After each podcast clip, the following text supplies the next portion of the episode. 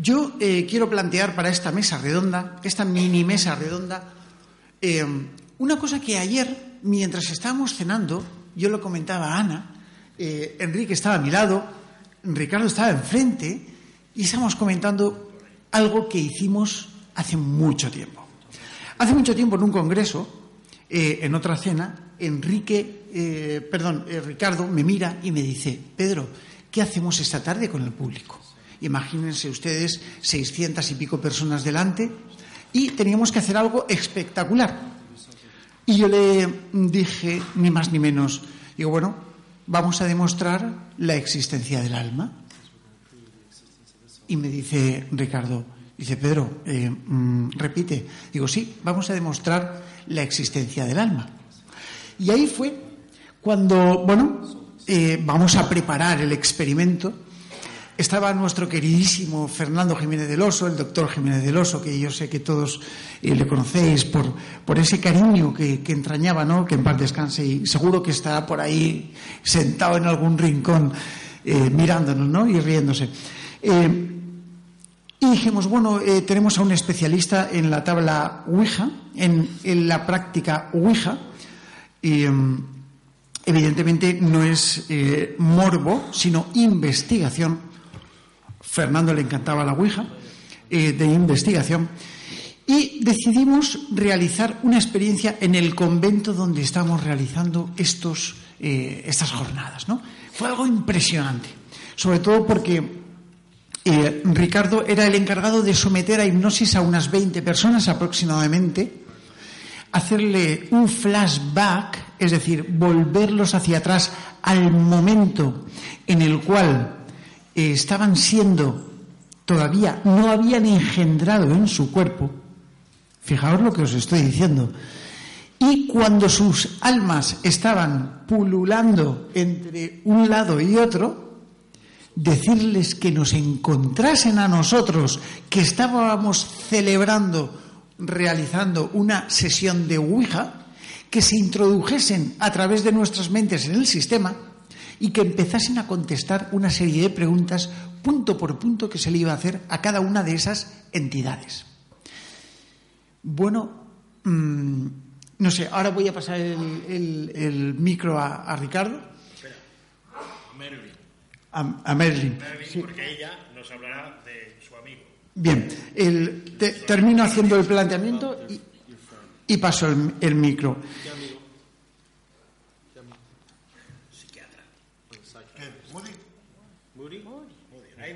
El doctor Moody. Bueno, entonces, eh, en cierto modo, eh, el proceso fue impresionante. El resultado fue eh, ni la sala del Congreso, ni la celda donde nosotros estábamos escondidos, ninguno sabíamos nada de lo que estaba ocurriendo. Sí, había un operador de cámara, como nuestros queridos amigos de Mindalia, había un operador de cámara allí, habían varios, dos operadores, y habían eh, cuatro compañeros de la Sociedad Española de Investigaciones Parapsicológicas que estaban controlando en todo momento, en todo momento, lo que estaba ocurriendo en, el, en, la sala de congresos, imagínense, imagínense, ustedes un teatro como este y hay un monitor enorme, Ricardo hipnotizando y regresando a estas 20 personas y en ese momento, en ese mismo instante, empieza a haber una conexión. Fernando estaba en la sala de la Ouija, junto con Paco Azorín y varios controles y, demás, ¿no? Y lo verdaderamente increíble, increíble, fue que se realizaron diez preguntas a cada una de estas entidades y nueve de ellas fueron respondidas satisfactoriamente. Demostramos, pues, la existencia del alma Ahí vamos a dejarlo para que eh, bueno, eh, establezcamos un poco este punto de partida ante, ante una cuestión curiosa.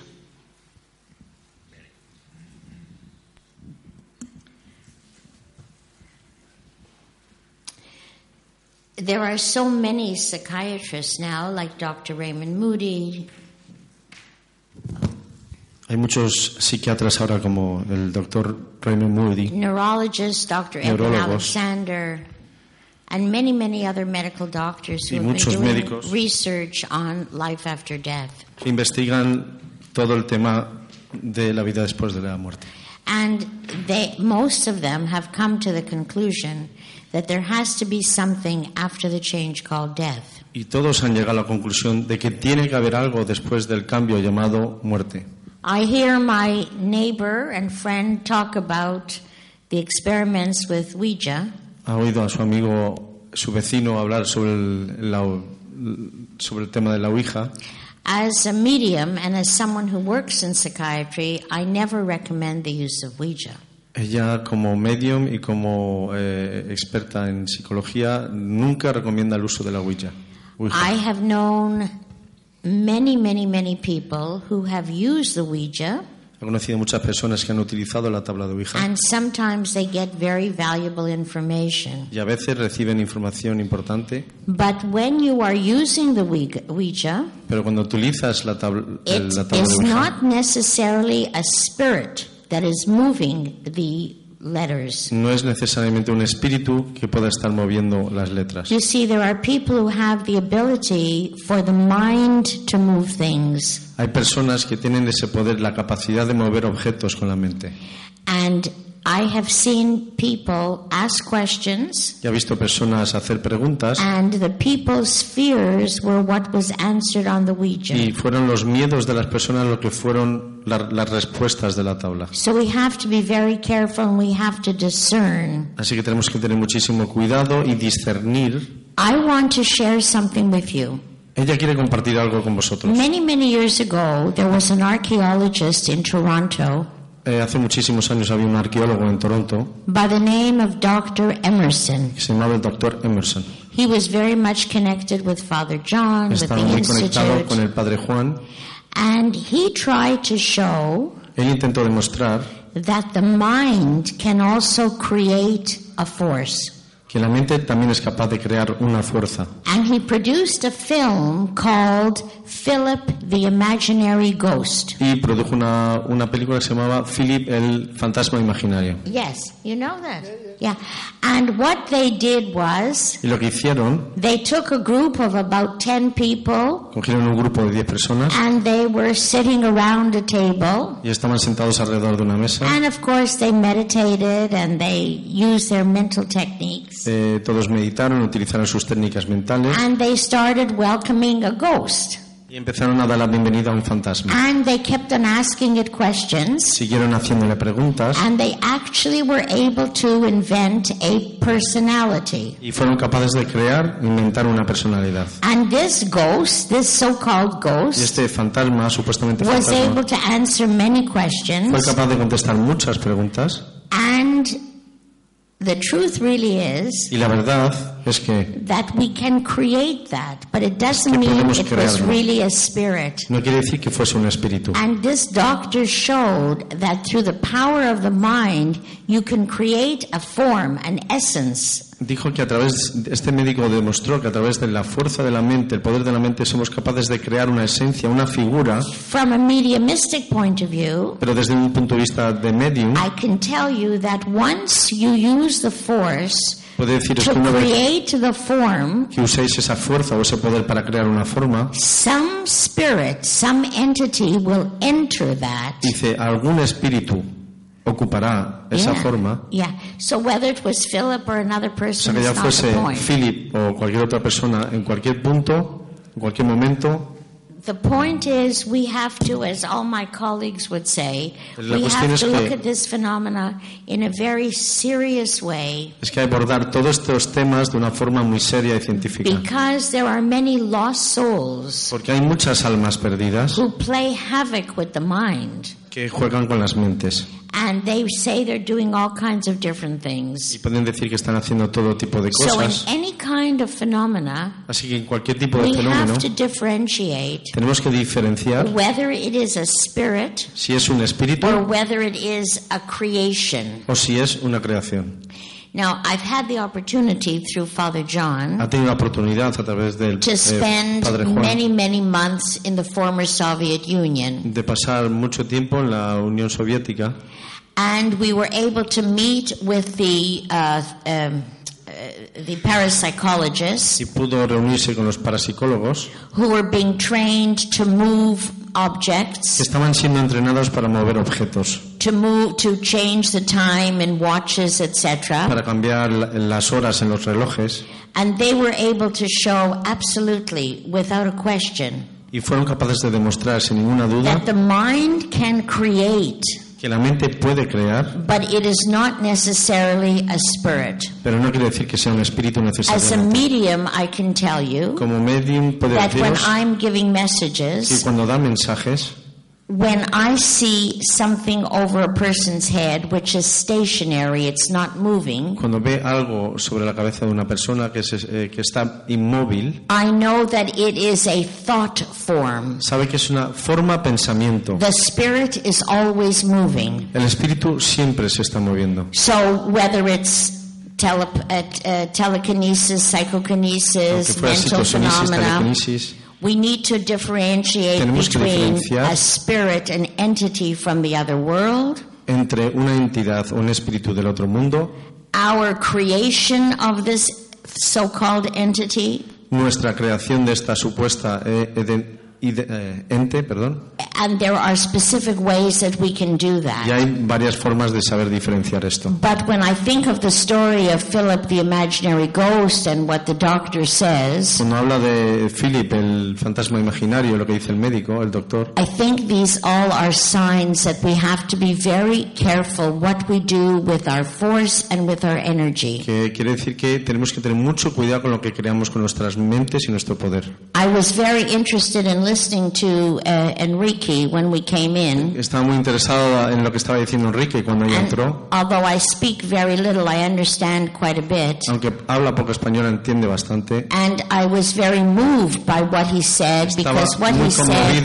was dijo. almost exactly what Spirit told me about the forces happening right Y now. lo que dijo eh, tenía mucho que ver con lo que el espíritu le había comunicado a Marilyn, lo que está ocurriendo en estos momentos. And those from the spirit world tell us, Y aquellos que están en el mundo as I espiritual tried nos to say dicen, this como morning, intentó decir esta mañana, that with our mind, with our thought force, que con nuestro poder de mente we can really make a change now. podemos marcar la diferencia y hacer un cambio ahora. And again, you know, if we look at the Upanishads from the Hindu teaching, escuchamos lo- los Upanishads de, lo- de los sistemas Vedas, the part of the Torah, the o del Kabbalah, Torah, del Kabbalah, the Bible, de etc., etc., etc., it all says the same thing. todos dicen lo mismo. So we have this opportunity now, Ten- tenemos and esta especially oportunidad when ahora. dealing with spirits. Especialmente cuando tratamos con espíritus. And I must say also, the most dangerous thing anybody can do when dealing with spirits, Lo más peligroso que se puede hacer cuando se tratan con espíritus or the creation of so-called o spirits, la creación de supuestos espíritus is to take mind-altering drugs. Es tomar drogas que alteran And I mean marijuana. I mean ayahuasca, I mean Molly, I mean cosa desde everything. ayahuasca hasta And there is absolute research now that shows y ahora hay investigaciones que demuestran that most people que la mayoría de are las likely to personas have a schizophrenic episode es muy posible que sufran un episodio later on in life más tarde en if sus they vidas have played with these Si han drugs. So jugado many people are taking this to see into the spirit world. Muchas personas toman estas cosas para ver dentro del mundo espiritual. Eh, sí, sí, sí, sí. Eh, muy interesante, muy aleccionador y sobre todo muy real todo lo que dice Marilyn. Ella dice verdad, pero solamente una pequeña pe- pequeña cosa que cuando hicimos el experimento eh, éramos Pedro y yo en aquel momento y dijéramos que tomamos precauciones era un experimento, pero con trato humano, perfil psicológico. Y Marilyn me ha enseñado a saber diferenciar ella, porque yo he estado con ella, he, he desayunado con ella y notas en la fuerza de su corazón. Y cuando es un espíritu, yo no sé cómo ella ni nunca sabré, pero sí me lo dice mi corazón. El mensaje es un mensaje que me hace vibrar, que me hace llorar, que me hace emocionar y es sirve, es útil y ayuda a los demás. Y eso es lo que pasó en el experimento. Por eso por un poco como descargo, que tiene toda la razón, no hay que jugar, pero cuando notas la llamada del amor, del corazón, esa experimentación pues puede tener esta utilidad. Solo eso, ¿eh? ¿Querías? Bueno, yo, como hay poco tiempo, porque yo creo que sería importante que hicieran algunas preguntas, ¿te parece, Ana? Por- eh, bien. Solo. Serán 20 minutos, ¿eh? Ya se- No. ¿Perdón?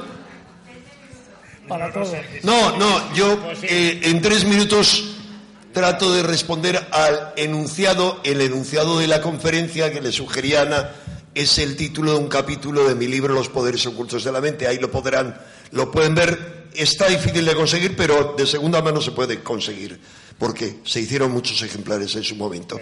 ¿Qué ocurre? No, de momento nada.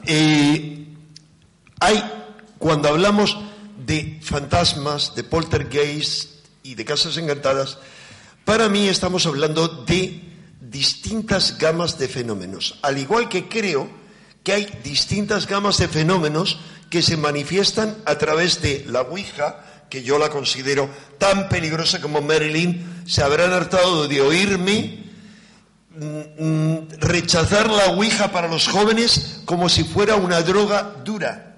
Es, eh, digo que hay un abismo. Curiosamente, este próximo domingo hay un cara a cara con el, con el experto en neurociencia, el doctor Martín Loeches. Tenemos un cara a cara sobre la Ouija en la que estamos bastante de acuerdo. Es más, él, como sabio, a diferencia de algún otro alcornoque con el que me toca discutir, reconoce, siendo un científico de la máxima talla, eh, reconoce haber hecho Ouija en su juventud. Bien, lo que les decía es, por favor, ¿pueden cerrar la puerta?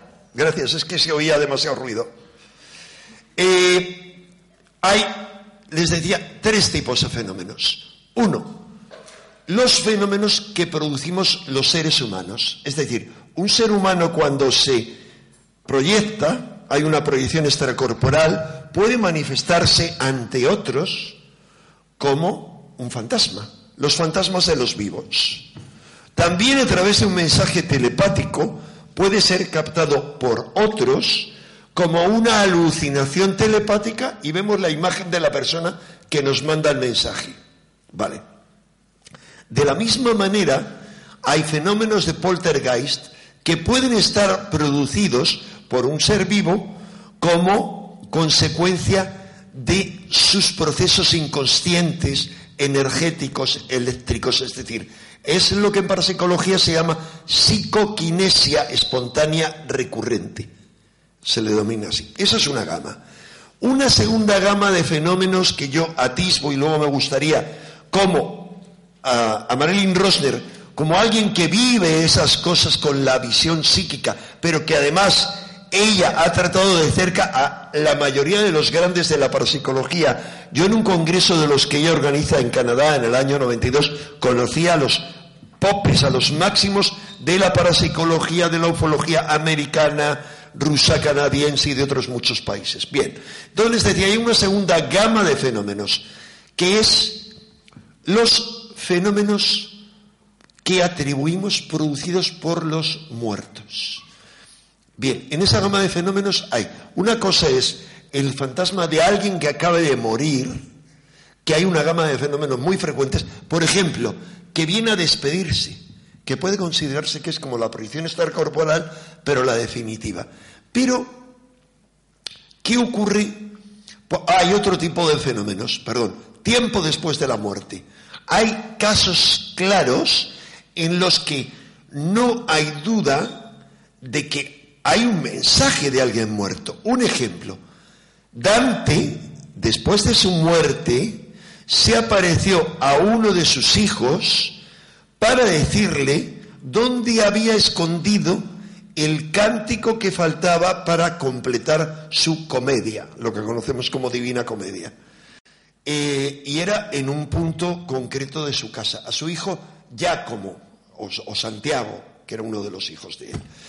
Eh, otro ejemplo extremo tomado del ámbito científico, por ejemplo, Stanislas Grof, al que conoce bien Merlin, que es para mí, bueno, la gran figura de la investigación de la conciencia, de las fronteras de la conciencia, con LSD, mucho, pero en condiciones de control de estudio y luego con respiración holotrópica, él en una sesión con LSD, de repente, con alguien que estaba experimentando, ese alguien, de repente le trae un mensaje y dice, alguien que dice llamarse, eh, mm, vamos a decir, eh, Anatoly Karenko, y que no recuerdo si era en dónde, en Checoslovaquia o en Rusia, mm, me ha transmitido un mensaje para sus padres. Le da el mensaje, dice, y un número de teléfono. 952 23 36 42.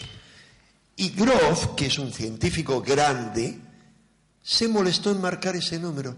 Y al otro lado respondió una voz que le dijo, tengo un mensaje de fulano. Echó a llorar, porque era su hijo que había muerto. Hay es decir, hay testimonios de ese tipo.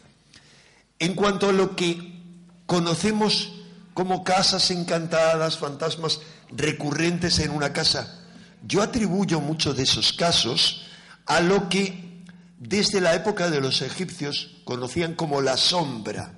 Es decir, los egipcios y otras tradiciones consideraban que el ser humano estaba compuesto por varias partes.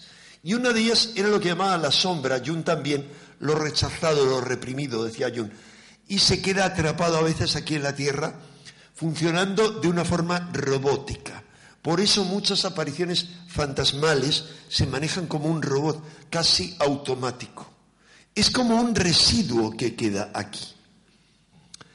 Eh, es decir, les hablaba de distintos tipos de fenómenos y por supuesto no descarto esas otras manifestaciones de espíritus desencarnados que están en otro nivel y se comunican ocasionalmente como hacen a través de Marilyn.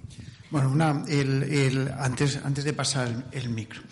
Eh, es evidente que este experimento, mm, que es, es, un poquito el objeto de la mesa redonda, porque es un experimento sumamente interesante desde el punto de vista técnico de la investigación de la Ouija eh, y, por supuesto, de la posible eh, asistencia de un alma, una entidad de, eh, bueno, pues un ser humano que ha sido sometido a una regresión hipnótica y antes de encarnar le decimos que se comunique. Bien, el caso que eh, Marilyn comentaba, eh, además muy bien, ¿no? El caso de Philippe es un caso extraordinario que todos los parapsicólogos los hemos, lo hemos tenido que estudiar del libro. Ella lo, vivió eh, en carne y hueso y además que, bueno, pues eh, fue así, ¿no? Todos hemos experimentado esto en parapsicología, tiene un nombre muy, muy, muy, muy eh, extraño, raro, telergia y psicorragia. ¿no? Esto es para definir un poco cómo la mente emite una emanación energética. En la Sociedad Española de Investigaciones Parapsicológicas, casi todos los fenómenos que hemos estudiado, el 90% tienen explicación física. El 8% tienen explicación de algún punto de vista de la mente. Y solamente un 2% de casos tienen una explicación trascendental. ¿Qué significa este 2% de casos? Es cuando nos asustamos y cuando decimos, joder, ¿qué ha pasado aquí? Es decir, no hay explicación. Eh, es por ello por lo que eh, Marilyn eh, comentaba que tanto en los laboratorios de, Rusia, la Unión Soviética, la antigua Unión Soviética, eh, con Usapia Paladino, con Nino Gradova, con, con, otros tantos, y por supuesto en fusión de lo que decía Enrique, que eh, tiene toda la razón del mundo, eh, la Ouija, la Ouija como tal, el tablero, tal cual salió. Mmm, primero, yo he sido bastante crítico con ella, mmm, a través de, bueno, sabes que Fernando en Enigmas publicó un artículo hace muchos años de la Ouija. Bueno, pues yo tuve que construir una Ouija ciega, lo investigué hasta el punto porque yo digo, bueno, ¿quién narices mueve esto? ¿no? Eh, estuve haciendo una investigación de la que posiblemente sea objeto de, otro, de otros, eh, otras conferencias y charlas, ¿no?